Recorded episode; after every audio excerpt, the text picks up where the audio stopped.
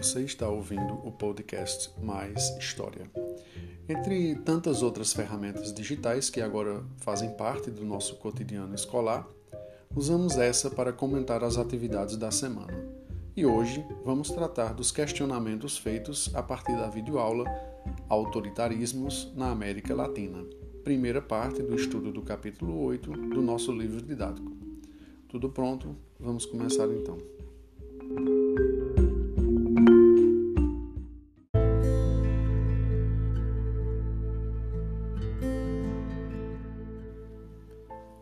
Nesta primeira e nas próximas duas questões, resolvi explorar o tema de abertura da unidade 4, Equidade, que foi o foco da primeira parte da nossa videoaula. Veja bem, como iremos dedicar uma atenção bastante intensa nas próximas semanas ao estudo das ditaduras latino-americanas, especialmente a ditadura civil-militar brasileira, achei que deveria reservar um espaço maior nesta atividade para o debate em torno do conceito de equidade e sua possível aplicação na sociedade em que vivemos. Bem, na questão 1, vocês receberam um card com o texto A Igualdade pela Educação, das autoras Carla Silva Machado e Carolina Alves Magaldi. Ao final da leitura, teriam que responder ao seguinte questionamento: a educação é um dos instrumentos mais importantes para a promoção da equidade. Segundo as autoras, quais são as condições para que tenhamos qualidade no ensino básico? Ou seja, elas entendem que a educação de qualidade é um caminho para a equidade. Mas antes de pensar na qualidade do ensino, há outras questões mais básicas que precisam ser respondidas ou resolvidas. Quais seriam? Bom, grande parte de vocês respondeu justamente aquilo que elas haviam mencionado no texto. Portanto, vocês fizeram a leitura, eu diria, correta né, do que elas escreveram. Seria então garantir a igualdade de condições de aprendizagem e também igualdade de resultados educacionais e de realizações sociais. Portanto, seriam essas as condições anteriores ao, ao ato de, de ensinar com qualidade, né? que é o papel das instituições escolares. É, uma aluna escreveu que todos tenham seu direito do mesmo jeito. Eu vou pegar essa colocação para lembrar a vocês né, que existe uma diferença entre igualdade e equidade. É importante lembrar que equidade não é igualdade, mas a promoção de justiça através do oferecimento de condições para que as pessoas possam, de acordo com suas características, ter acesso às mesmas oportunidades. Então, é, por mais que se queira promover uma igualdade de condições, nós não podemos pensar a equidade como sendo igualdade, né? porque elas não são exatamente a mesma coisa. É, um aluno colocou aumento do nível socioeconômico, formação qualificada de professores e boa gestão. Eu estou destacando aqui essa resposta porque algumas foram parecidas no sentido de alguns alunos terem colocado coisas que as autoras não mencionaram, nem direta nem indiretamente no texto. Então eu chamo a atenção de vocês para esse cuidado como a questão pedia para que vocês né, citassem aquilo que as autoras, no texto que escreveram, é, disseram que era fundamental que se resolvesse antes no Brasil para que nós tenhamos né, essa educação de qualidade, seria interessante que vocês procurassem se ater às informações do texto embora eu não discorde de grande parte do que vocês escreveram, né? como por exemplo essa opinião que eu separei, onde menciona a questão socioeconômica né, das pessoas e também a qualidade da gestão e a própria qualificação dos professores. Todas essas coisas aqui são de fato interessantes e importantes. Uma outra pessoa colocou que, na opinião dela, ou seja, os problemas em minha opinião, Aí citou a falta de transporte, por exemplo, e outras questões, né? É, citando inclusive até agora o tempo da pandemia no que se refere à falta de internet.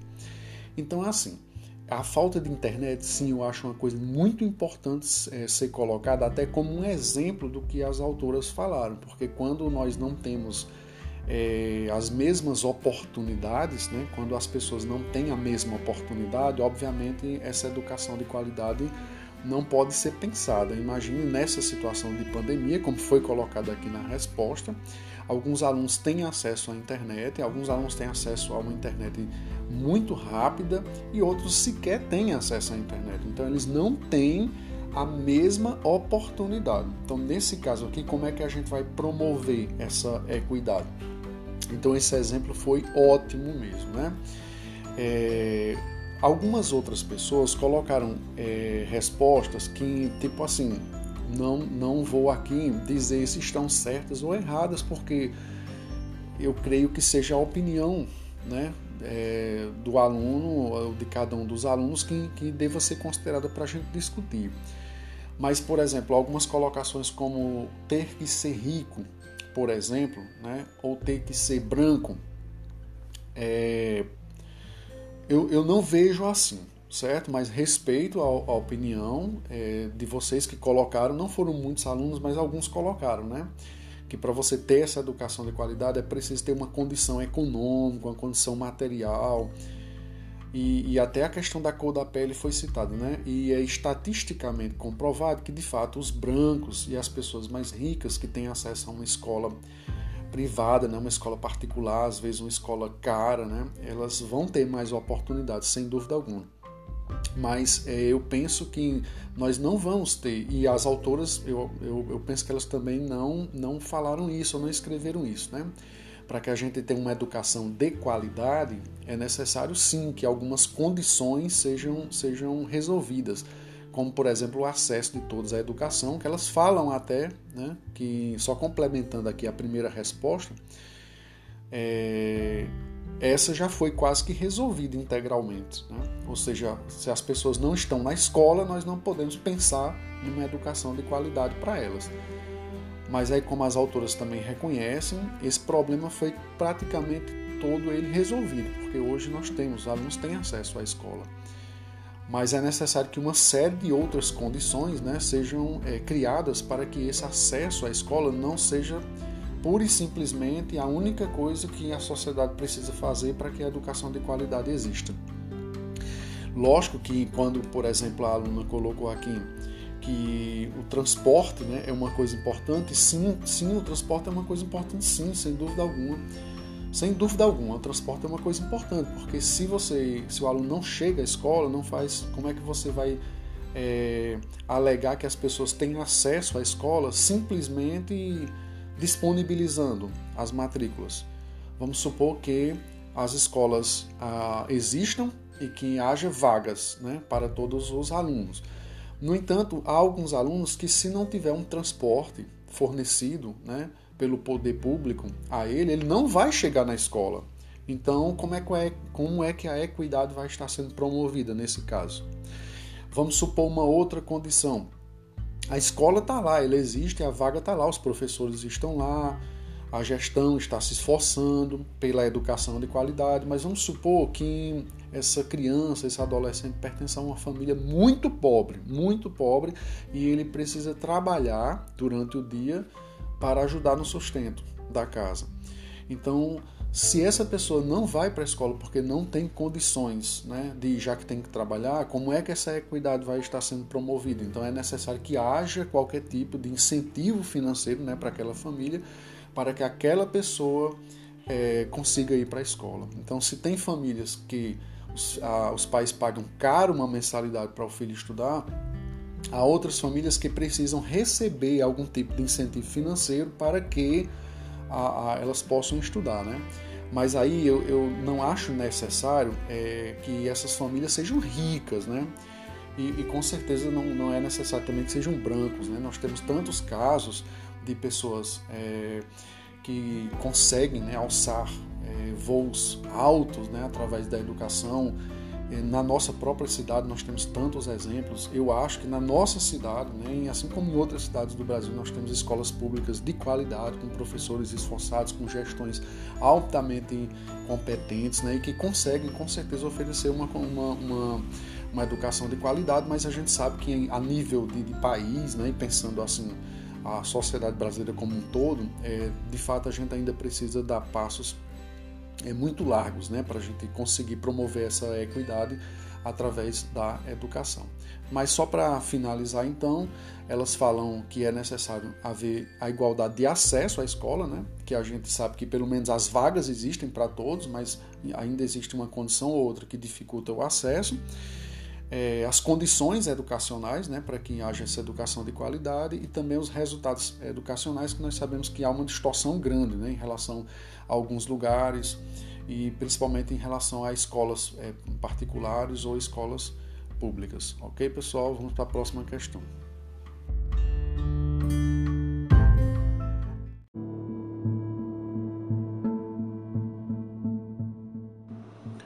Nessa segunda questão, eu coloquei para vocês a mesma imagem, trata-se de uma charge, que eu usei na aula para ilustrar a seguinte situação: a diferença entre igualdade, equidade e realidade. Ou seja, quando, dado um certo problema, seriam aplicadas a regra da igualdade ou da equidade. Além disso, há uma terceira situação em que no desenho é descrita como realidade, sugerindo que essa é a situação mais comum. Na imagem, nós temos três garotos tentando assistir a uma partida de futebol, a um jogo de futebol.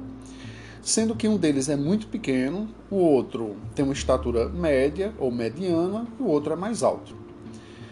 Eles estão, eles não estão dentro do estádio. Eles estão atrás de uma cerca tentando enxergar o jogo. E cada um deles tem um caixote. O menorzinho, mesmo subindo sobre o caixote, não consegue ver o jogo. O do meio consegue ver o jogo sobre um caixote. Já o mais alto não precisaria do caixote. Quando ele está sobre o caixote, ele fica muito além da cerca. Então ele não precisa. Essa situação é descrita como igualdade, ou seja, em que todos eles, os três garotos, têm as mesmas condições exatamente para ver a, ao espetáculo esportivo. Todos eles têm um caixote para subir em cima. Mas como eu mostrei a vocês durante a aula, o menorzinho não tem necessidade de subir, aliás, o, o maior não tem necessidade de subir sobre o caixote, porque ele já é mais alto e ele pode ver, mesmo sem o caixote. Já o menorzinho, mesmo sobre o caixote, ele não consegue ver. Então, está havendo uma situação de igualdade no sentido de que todos eles estão recebendo um caixote e do mesmo tamanho. No entanto, um deles está vendo o jogo por causa de, do caixote um não precisaria do caixote e um, mesmo com o caixote, não está conseguindo ver. Na segunda situação, a situação onde se aplica a equidade, o maior não recebe o caixote, o do meio, o de estatura mediana, está com o caixote, por isso ele consegue ver o jogo, e o menorzinho recebe dois caixotes. Ele está com o que já estava antes, mas ele recebeu um do maior. E aí ele pode ver o jogo. E nessa condição, os três estão vendo o jogo. Há uma terceira situação que é descrita como realidade, em que um, o garotinho menor não tem nenhum caixote, o do meio continua sempre com o mesmo caixote, e aquele que já é maior tem vários caixotes. Bom, a pergunta é a seguinte: levando em consideração a tua experiência pessoal, aquilo que você enxerga da sociedade em que vive, qual dessas três situações mostradas no desenho é mais comum? Justifique sua resposta e, se possível, dê exemplos.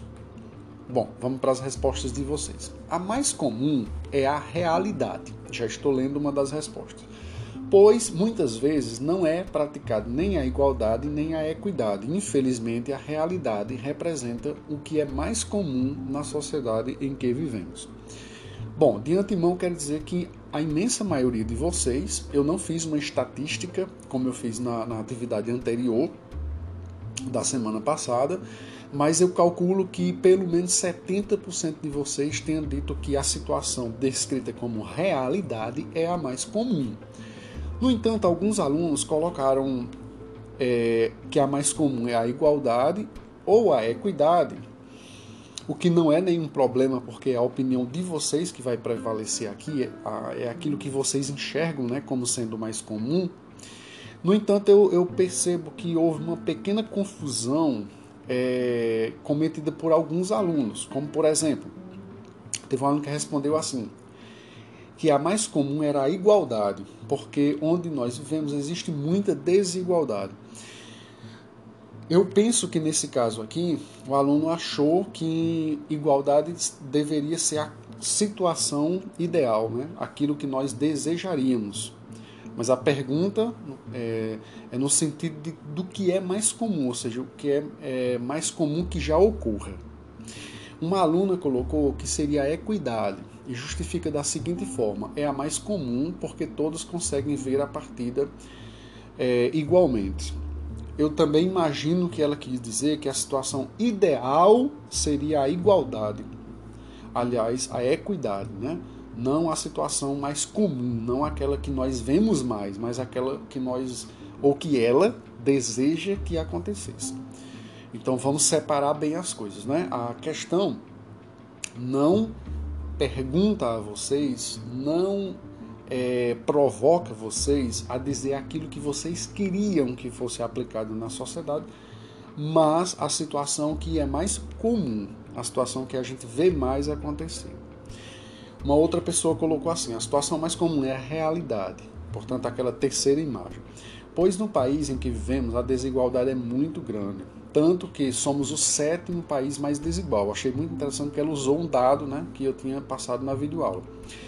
Enquanto temos grupos sociais cheios de privilégios e oportunidades, temos outros que não possuem absolutamente nada, nem mesmo comida para se alimentar de forma adequada.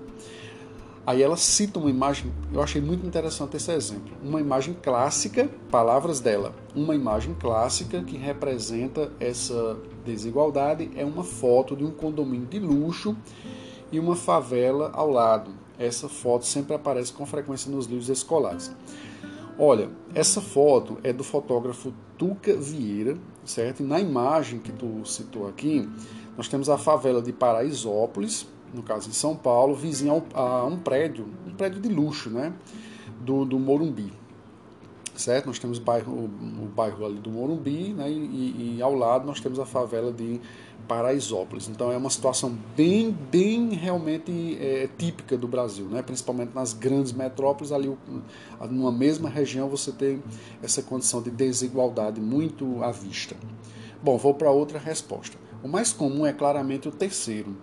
E um exemplo bastante claro é a distribuição de renda do país. Então, segundo a, a, essa resposta aqui, aquela imagem que, que é no caso a terceira imagem, que mostra aquele que é mais alto, em cima de vários caixotes, né?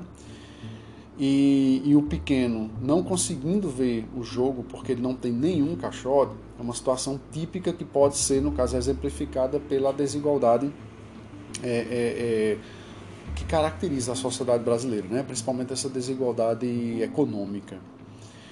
Bom, mais uma resposta, realidade sem sombra de dúvida. Enquanto uns precisam de muito, outros esbanjam e desprezam coisas mais importantes é, que outros não têm.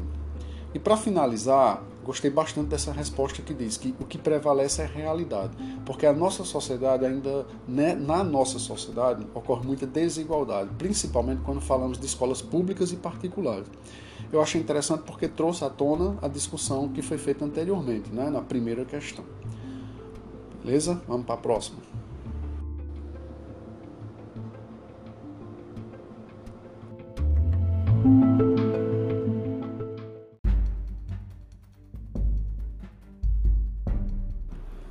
Bem, na terceira questão, vamos finalizar o debate em torno do conceito de equidade.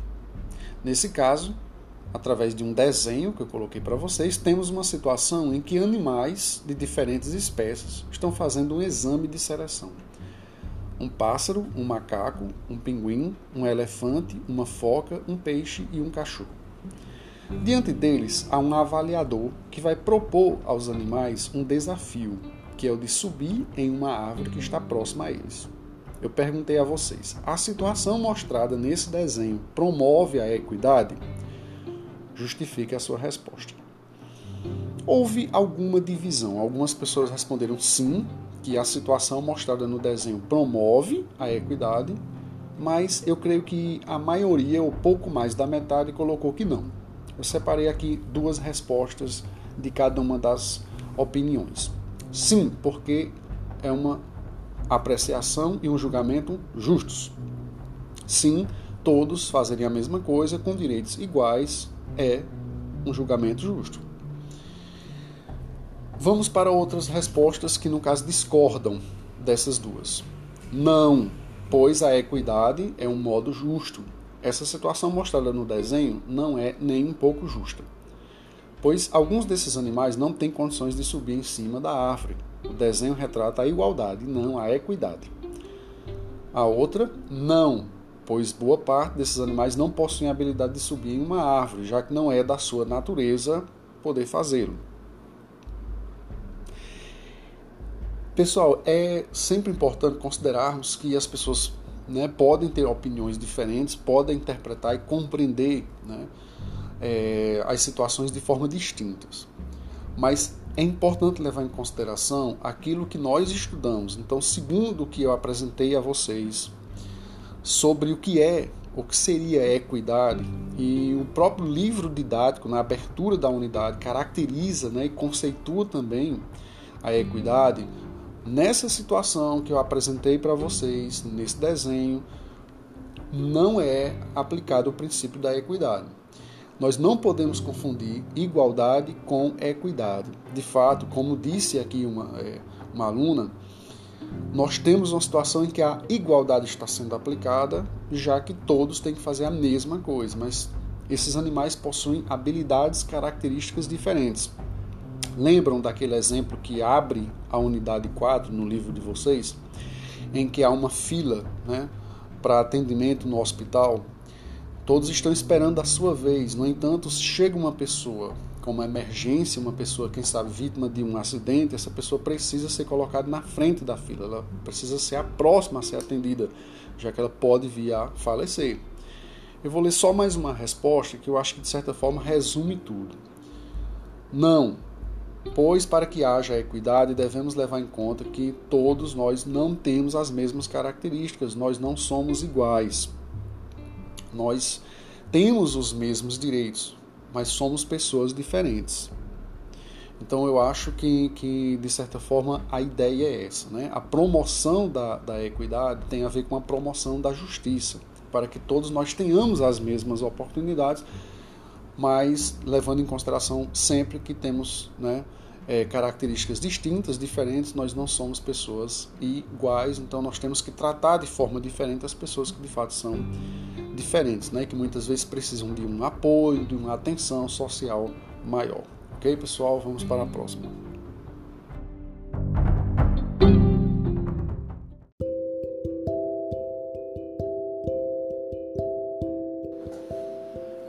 Pessoal, nessa quarta questão eu coloquei para vocês uma charge que mostra o personagem Tio Sam. Ele está sobre o mapa do continente americano, ele abre as pernas né, e segura um porrete, fazendo alusão inclusive à doutrina Monroe, que vocês estudaram é, no finalzinho do oitavo ano, aquela que, cujo lema era América para os americanos. Eu coloquei um texto também que trata sobre a influência dos Estados Unidos no período da Guerra Fria sobre o restante do continente, né, especialmente a América Latina. E perguntei, ou pedi para que vocês explicassem a influência que os Estados Unidos tinham nesses países que fazem parte da América Latina durante o contexto da Guerra Fria. O livro de vocês faz algumas indicações sobre isso, como por exemplo a criação da OEA, Organização dos Estados Americanos, e a formação da chamada Aliança para o Progresso. Mas nós sabemos que houve apoio político e militar às ditaduras já instaladas, né? algumas sofreram influência dos Estados Unidos né? para que, que, de fato houvesse a derrubada de alguns é, governos eleitos democraticamente, sobre a... mas que eles alegavam né? que, que, que de certa forma, favoreciam ao, ao surgimento do comunismo. Então eu convido vocês, inclusive, até a reler né, os boxes da página 182 e 183, porque lá vocês né, têm um exemplo em vários desses países como se deu essa influência dos Estados Unidos. Como também é, é, é mencionado, inclusive, a participação dos Estados Unidos na Operação Condor, né, que é aquela organização é, de vários países aqui da América Latina para poder trocar informações né, a respeito de pessoas suspeitas de serem agentes do comunismo. Bom, mas vou ler algumas respostas de vocês. Os Estados Unidos deixaram claro que se um golpe fosse efetuado, eles iriam reconhecer imediatamente. No caso, essa resposta aqui faz menção aos, é, entre aspas, golpes, né? Ou ações militares contra governos que fossem, segundo a opinião dos Estados Unidos, é, defensores do socialismo, do comunismo. Então, nesse caso, os Estados Unidos antecipadamente é, diziam que seriam a favor, reconheceriam o governo, né, caso houvesse é, uma derrubada de, de, de um presidente que, por exemplo, defendesse o comunismo na opinião dos americanos. Outra resposta se deu através do apoio e patrocínio dos governos, de governos autoritários né, que tentavam inibir ou proibir o avanço do comunismo na América Latina. Eles influenciaram regimes militares por toda a América Latina e fizeram com que governos nacionais implantassem o capitalismo, influenciados, no caso, pelos Estados Unidos. Mais uma resposta: a América Latina se tornou uma zona de influência dos Estados Unidos e passou a fazer parte do bloco capitalista. Então, os militares ganharam grande influência política nos países latino-americanos porque eram vistos como os responsáveis pelas derrubadas dos ideais comunistas. Né? Então, a ideia é justamente essa de favorecer, de patrocinar, em alguns casos politicamente, em outros casos, inclusive, até fornecendo armas né, e logística, né, todo um conhecimento para poder reprimir o avanço do comunismo, onde se deu essa influência dos Estados Unidos é, naquela disputa contra a União Soviética. Né, e aí, como foi dito aqui nas respostas, a, o continente americano era considerado uma zona de influência do capitalismo, né, dos Estados Unidos. Então eles não abriam mão disso, mas nós sabemos que aconteceram algumas exceções, como é o caso de Cuba, né, que se tornou um país socialista. Ok, pessoal? Valeu!